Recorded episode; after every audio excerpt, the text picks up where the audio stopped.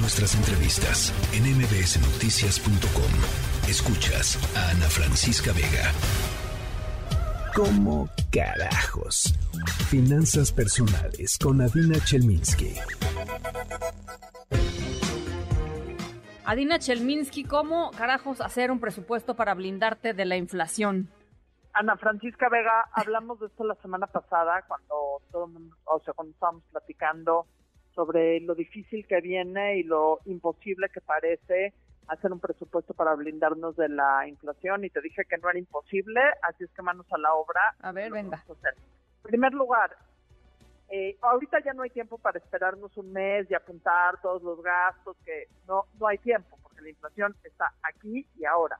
Entonces siéntate con toda la gente de tu casa, con toda la gente de tu casa y haz una lista de todos los gastos que tienen.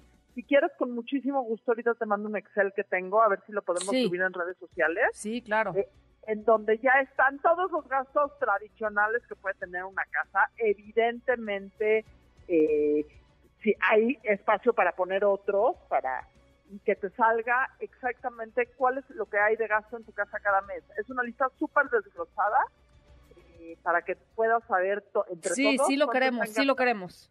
Eh, ya me lo apunté ahorita eh, colgando, te, eh, te, lo, lo busco lo en subes, y te lo mando. Sí, lo subimos. Para sí. que lo suban. Número uno, llenen la conciencia. Número dos, de esa lista es mucho más fácil ver la realidad en blanco y negro y decir dónde puedes recortar cuando tienes los números enfrente. De esa lista encuentra cinco cosas que no quieres cortar. Cinco cosas que banales, no banales, eh, personales, no personales, hacen que tu vida sea mejor, por la razón que sea.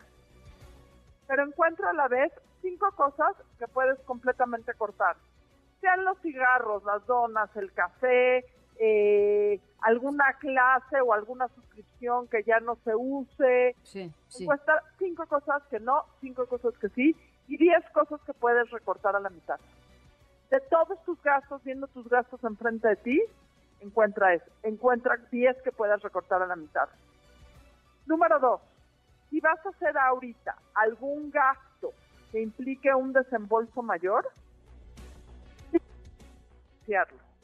En un panorama de incertidumbre, Sí, lo claro. que menos tenemos que hacer es asumir deudas, porque no Sí. sabemos qué va a pasar. Totalmente. Entonces, si vas a hacer un gasto mayor, y por mayor me refiero, necesito cambiar la lavadora de mi casa, necesito eh, algún gasto que no esté dentro de lo que haces comúnmente, o busca la mejor manera de hacerlo en de contado, con un descuento de contado, o busca la manera de empezar a planear para que en el buen fin llegues directamente, no a comprar lo que se te pegue, Sí. sino justamente las cosas que necesitas, y que ya necesitas, tienes claro. planeados que necesitas claro. y busca al máximo no endeudarte ahora Sí. más de lo más de lo que estás o no O sea- endeudarte para nada. O sea, eliminen, o sea, o traten de eliminar de su vida los meses sin intereses y por amor de Dios no difieran el saldo de su tarjeta.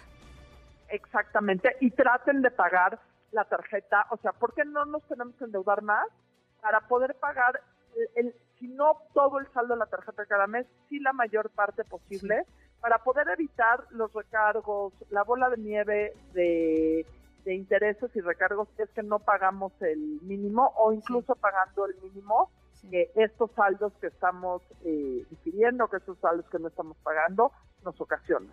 Sí, Entonces eso es absoluto y totalmente fundamental. Siguiente punto y último punto, busca nuevas maneras de generar ingresos. Ya sé que suena como si estuviéramos en el país de, de Alicia en el País de las Maravillas si fuera magia. No es magia, es una realidad. Todos los adultos de la casa, en la medida de lo posible, tienen que estar generando ingresos. Todos los hijos mayores de 15 años tienen que estar encontrando estrategias también para generar ingresos y no solo por el tema de la inflación y no solo por el tema que es eh, importantísimo hoy por hoy para las familias, sino por el tema de que construye carácter en los jóvenes en el momento que ven que las cosas están difíciles en la casa o en el país, ellos también poder contribuir. Sí, Los sí. haces partícipes completos de la vida familiar. Estoy totalmente de acuerdo. El problema a veces para mucha gente, y ahí sí, eh, pues ni modo, hay que reconocerlo de entrada, es a qué hora, ¿no? O sea, hay gente que ya tiene dos chambas, este, y es, y es difícil hacerlo, pero, pero sí estoy de acuerdo. pero mira, hay gente que tiene dos chambas, pero también México, Ana Francisca, es el país en donde menor número de mujeres casadas trabajan. El país desarrollado donde menor número de, de, mujeres trabajan. Entonces, más allá de un tema de diatriba de género, se vuelve una necesidad inminente para las familias mexicanas cuando existen dos cabezas de hogar. Me queda claro que no son todos.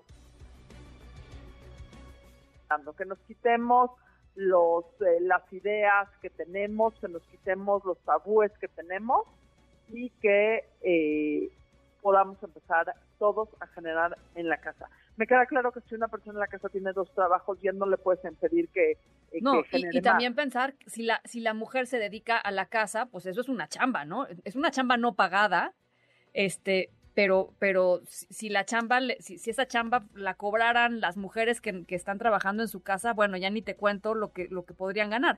Pero estoy totalmente, por ejemplo, estoy totalmente de acuerdo. No, y pasa por mujeres que trabajan en su casa y que no tienen quien los ayude con los niños, el hombre a lo mejor en cierto momento, aun cuando tenga otra chamba, en los momentos en los que el esposo pueda trabajar, puede contribuir, así como las mujeres nos tenemos que echar para adelante, los hombres se tienen que echar también parte de la responsabilidad de la casa. Claro. O sea, eh, eh. hablando de parejas tradicionales, hablando, pero muchas veces hay familias o unidades parentales en donde son los abuelos y la mamá, o en donde son los hijos mayores y la mamá, o en donde son hermanos juntos.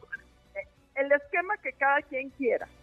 Todos nos tenemos que echar para afuera trabajando y para adentro en el cuidado de la casa. Totalmente. Buenísimos. Este, estamos esperando el Excel, mi querida Dina, para, para, para subirlo a redes. Te mando un abrazo inmenso. Un abrazo.